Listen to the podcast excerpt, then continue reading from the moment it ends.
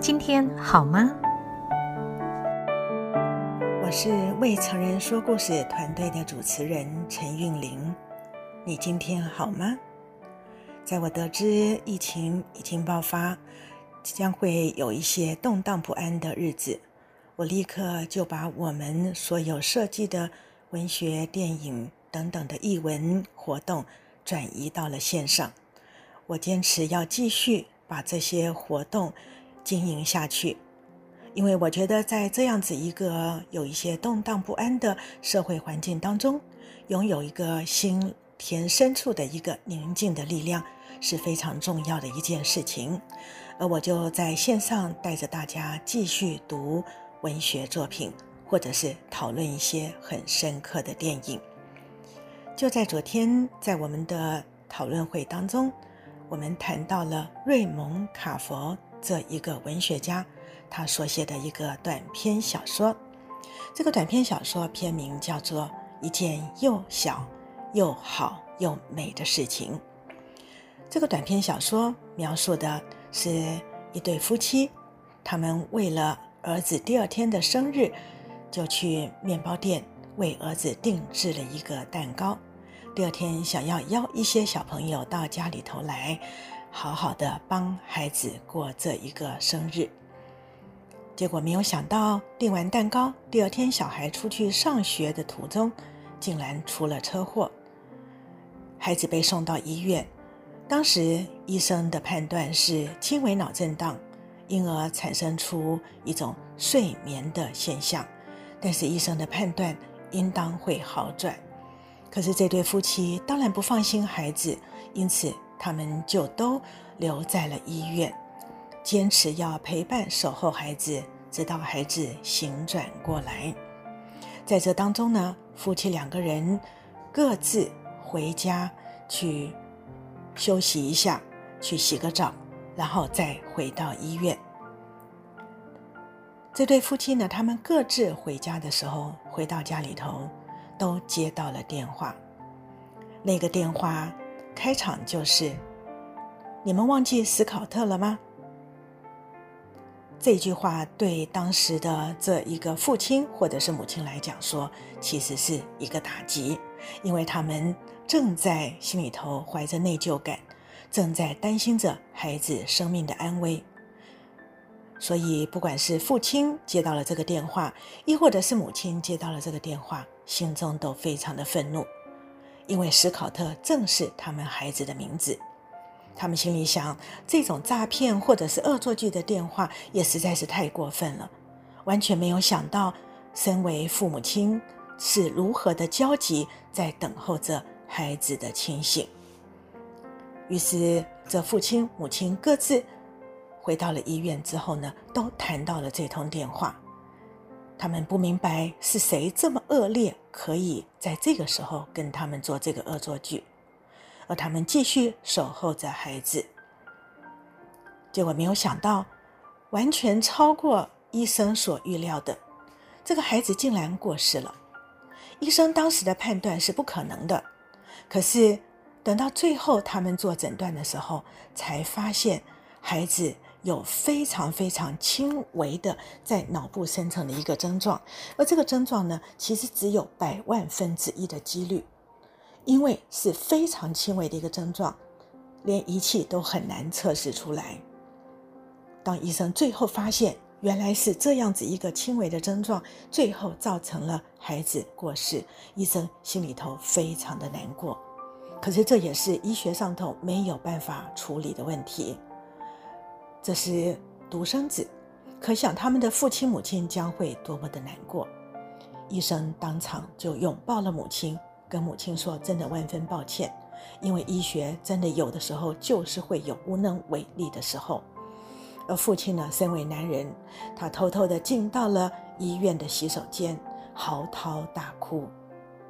最后，他们离开了医院，他们需要回到家中，然后等候。医生给通知，他们好办理孩子的后事。回到家中之后，看到客厅还堆着孩子上学之前在玩的玩具，还有小木马，还有小火车，夫妻两个人都泪眼婆娑，他们觉得实在是太悲惨了。按照他们的习惯，他们这个时候开始收玩具。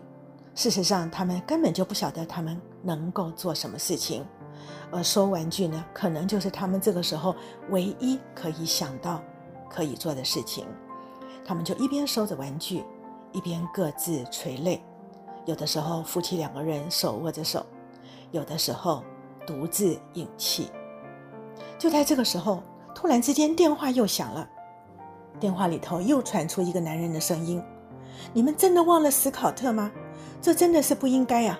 你们不应该这样子的，你们不应该把斯考特给忘记了。”这时候，电话随即就挂断了。显然，对方不只是恶作剧，他还出现了一种愤怒的声音。这个时候，母亲突然想起来了，我终于知道这通电话是谁打来的。我有帮斯考特订一个蛋糕，而这时候母亲非常的愤怒，说他怎么可以这个时候打电话来打搅我们，仅只是为了一个蛋糕。我们可以想见，这个母亲其实正在把她的悲伤情绪要转换成为挫折跟攻击的情绪。这母亲大声的吼叫：“我一定要去面包店，我一定要。”好好的跟这个面包师傅理论，我要毁了他，我要报警。这个母亲就冲了出去，父亲随即跟着母亲一道冲出去。父亲心里头也有着一种愤怒的情绪，觉得这个面包师傅太过分了。当然，当他们到这一个面包店的时候，他们面对到的是一个茫然失措、完全没有头绪的面包师傅。这面包师傅唯一知道的就是有一对夫妻来为孩子订了蛋糕，可是却没有把蛋糕拿走。这对面包师傅来讲是不守信用的，而且白白浪费了他做蛋糕的时间，而且浪费了他的成本费。所以面包师傅看到这对夫妻这么气汹汹的来，并且责难问他：“你怎么可以打那通电话？”面包师傅大吃一惊，因为他不晓得他自己做错了什么。不是应当是这对夫妻错了吗？然后这对夫妻才告诉面包师傅：“你不该打电话的，你不晓得就在这一天，我们失去了我们的儿子，你怎么可以打这个电话来伤我们的心呢？”这个时候，面包师傅突然之间，他整个情绪缓和下来，从不了解、错愕跟略带着愤怒，开始出现了一种非常后悔的心情。他跟这对夫妻说：“我但凡要知道你们碰到这个难处，我绝对不会打电话给你们，我一定会让你们安安静静的，不会让你们接到这个电话的时候心中如此难过。”这面包师傅说：“我其实我真的不知道，我一点恶意都没有。我看你们这么难过，我又伤害到了你们，我现在都不晓得我再下来可以怎么跟人相处，我对我自己都失去自信了。”这对夫妻这个时候心情也缓和下来，于是面包师傅赶快拉了椅子给他们坐，帮他们泡了两杯上好的咖啡，并且拿出他刚刚烘好的面包、刚刚做好的甜点，跟这对夫妻说：“我们一起来喝咖啡、吃甜点吧，因为这是我唯一能为你们做的事情了。”于是这对夫妻就跟面包师傅坐了下来，他们喝了咖啡，觉得实在是太好喝了。他们开始尝甜点，才想起来他们一天都没有吃东西了。于是他们一边吃着甜点，一边开始慢慢感觉自己的心情恢复了，慢慢觉得自己的心情平稳下来。于是他们开始跟面包师傅聊天，他们讲到他们自己的孩子种种可爱之处，有的时候讲到哭泣，有的时候讲到开心，而面包师傅呢也不断的点头聆听。面包师傅也告诉他们。其实他也是一个很坎坷的人。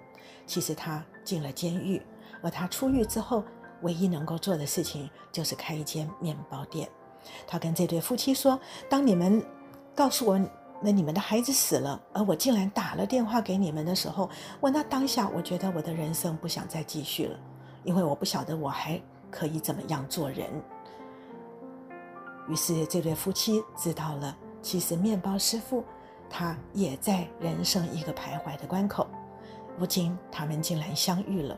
尽管有过误会，可是他们现在一起喝着咖啡，一起吃着甜点，他们开始觉得人生还是有它美丽动人之处。这就是瑞蒙·卡佛所写的短篇小说《一件又好又美又小的事情》。想要跟大家分享这个故事，是因为我但愿我们现在在这样子的一种防疫的生活当中，我们每天都可以聆听，可以看见生活当中还是有又好又美又小的事情。